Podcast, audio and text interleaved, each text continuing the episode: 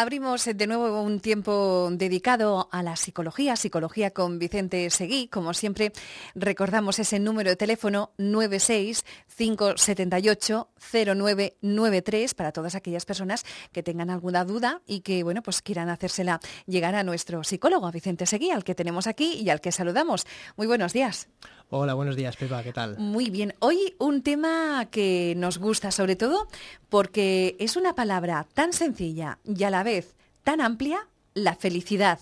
¿Qué es la felicidad? Pues mira, la verdad es que es un concepto bastante complicado de definir incluso para mí. La felicidad, digamos que se ha dicho de todo. Es un estado, un concepto, una idea, una emoción.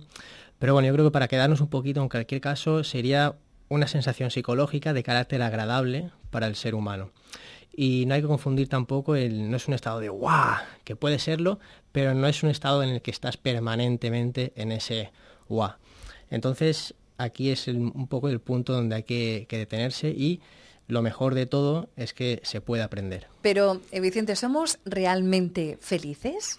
A día de hoy la verdad es que hemos caído un poco en lo que se llama la dictadura de la felicidad, ¿no? Fruto del tema de las redes sociales, la publicidad.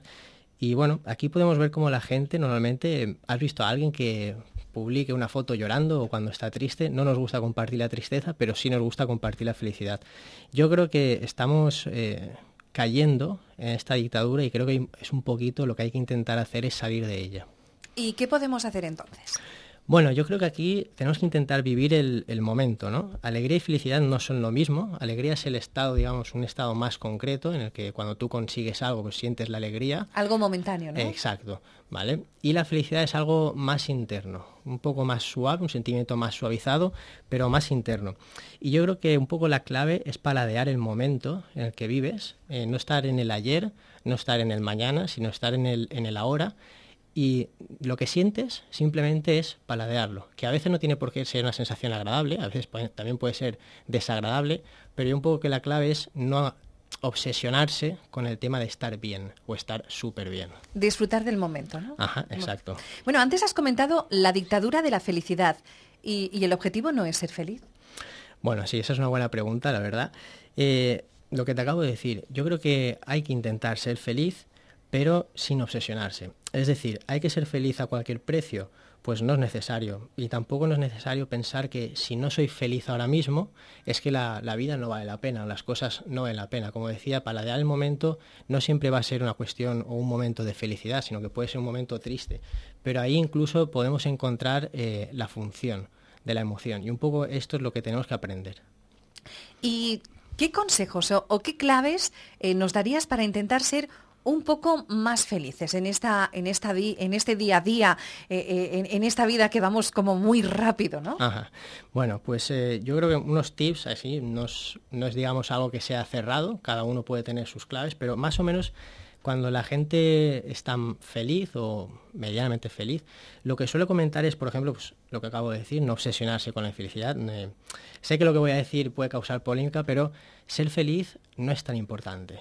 Igual que estar mal no es tan doloroso. Es decir, no hay que obsesionarse con los momentos emocionales que estamos viviendo. También intentar cultivar un poco el optimismo, sin pasarse, sin caer en, digamos, en el flower power que se llama, o el happy happy, ¿no? E intentar evitar eh, un poco las comparaciones sociales. Al final cada uno es lo que es, cada uno tiene las situaciones que tiene y a partir de ahí tienes que intentar vivirlo lo mejor posible. Ser agradecido también es algo que funciona bastante. Ser agradecido con las personas. Cuando alguien hace algo por ti, digamos que aquí se corresponde o se transmite esa sensación de, bienestar. ¿no? Saber perdonar, saber saborear los momentos de la vida, que también lo hemos comentado. Y bueno, también yo creo que es importante tener en cuenta la salud física. Cuidar el cuerpo para sentirse sano. Es algo que siempre te va a aportar un poquito de calidad de vida y por lo tanto un poquito más de felicidad. No olvidar tampoco el realizar actividades que, a uno le gusten, los hobbies, no hay que dejarlos de, lado.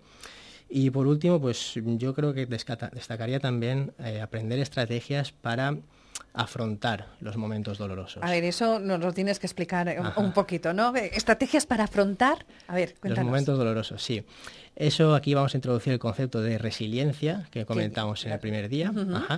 Y bueno, es algo que creo que lo vamos a dejar para el próximo programa. Como pista os digo que es eso, estrategias para saber superar o afrontar de una manera más adecuada, más funcional, los momentos duros de la vida. La resiliencia. Exacto. Muy, bien. bueno, pues hasta la semana que viene. Y por cierto, ¿dónde os pueden encontrar? Como siempre, porque habrá gente que se lo está preguntando. Ajá. Estoy en Calle Campos con mi compañero Nico Aro, nutricionista, Calle Campos número 18, segundo B. Hasta la semana que viene. Hasta la semana que viene, Pepa.